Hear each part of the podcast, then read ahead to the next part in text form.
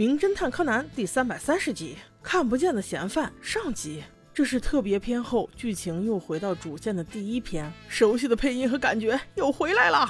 我还是比较喜欢这种远古的画风。小五郎叔叔一个超级帅的回头杀，一身米白色的西服惹人眼球。哇哦，真是有一点迷你迷你迷死你啊！原来他是被一个剧组邀请到一个别墅来配合演出一段悬疑推理案，当然来的演员也都是当时的明星大腕儿。要不是美女如云，我估计小五郎叔叔还不会打扮的这么帅，就这么屁颠屁颠的来了呢。刚拍了一小段，确实不错。导演正在夸小五郎的时候，剧中的男主侦探现身了。哎，这怎么形容呢？长得像一阵风一样，说话尖酸刻薄的，一点都不讨人喜欢。他说我们这里只需要五个演员就够了，根本就不需要您这位。喂，不是不是，需要多少个演员不应该是导演说了算吗？你也只是其中一个演员，你为什么这么嚣张？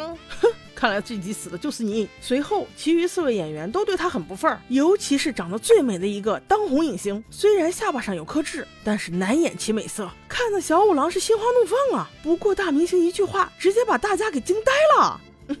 我说小五郎哥哥，你怕不是忘了我吧？你仔细看，我就是你的国中同学小黎黎啊。这名字，他的名字叫琉璃。小五郎仔细看了又看，原来真的是他的小黎黎。在他的印象中，这女娃不是暗恋他吗？怪不得小黎黎举手投足间对小五郎都是透着一股暧昧，看得小兰心里直嘀咕：难道他俩和妈妈是一个班的？岂止啊，大侄女儿，你不懂了吧？我和你妈从幼儿园就是一个班的。真没想到你妈妈这个学校中的大校花，能嫁给小五郎这样的花心大萝卜。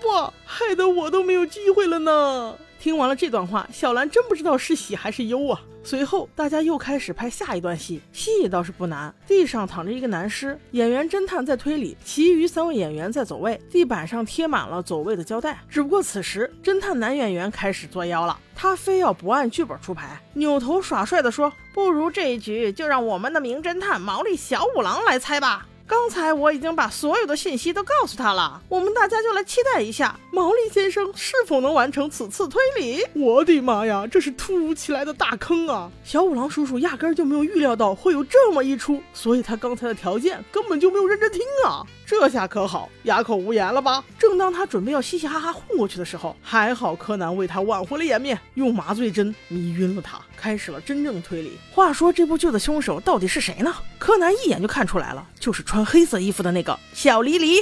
因为整个屋子都用黑色的窗帘，就连盖尸体的布也是黑色的，这就说明凶手应该是很喜欢黑色，但是又不想用自己的黑色外套，所以选了黑色的桌布。再仔细看一下凶器，最靠上的不就是黑色的球杆吗？所以真相只有一个，凶手就是你，琉璃小姐。柯南边说还边踩了小五郎一脚，硬是把他给弄醒了。这下可好，小五郎终于在那个假侦探的面前露了一脸。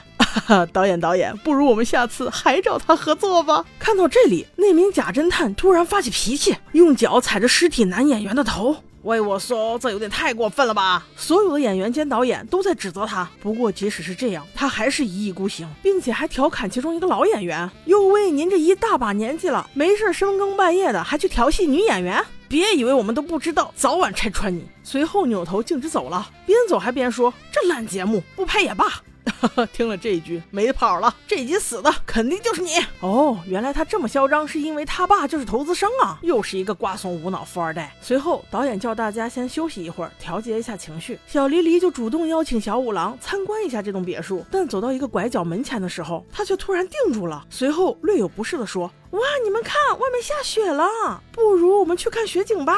大家此时都听了他的召唤，一起去看初雪。但奇怪的是，竟然嚷着要出来看雪的小黎黎不见了。正在此时，阔别已久的大喊声又一次传了过来。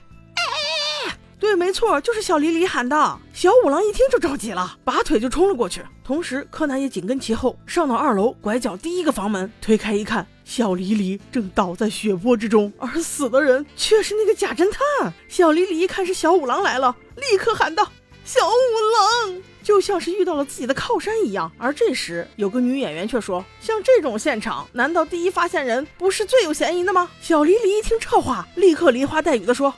真的不是我，不是我了，小五郎，你要相信我，边说边哭，还边往小五郎的怀里钻。哎呀妈呀，这让小五郎叔叔不相信都不行啊！随后警官赶到，又是我们久违了的珊瑚头先生横沟警官。经警方调查，死者是在睡觉的时间被凶手用长约十厘米的利器割喉而亡，死亡时间大概在八点到八点二十分之间。那横沟警官的问话重点就在这个时间段。首先是发现尸体的小黎黎，他说他发现出血很美，所以想回来叫死者一起去看，没想到他已经死了，但是他却没有看到凶手是谁。其余的三位演员也都可以证明。随后。警官要求全员搜身，只要谁身上带着凶器，那就可以结案了。所以警方的目标是一个至少长约十厘米的利刃。但是，一段时间之后，让警方失望的是，除了厨房的菜刀以外，就只剩下一个没有沾血、没有指纹的美工刀了。也就是说，他们没有找到凶器。那现在唯一的线索就只剩下死者的遗物了。遗物总共有四件：一个钱包、一盒烟、一个打火机和一双手套。那这些东西到底有什么用呢？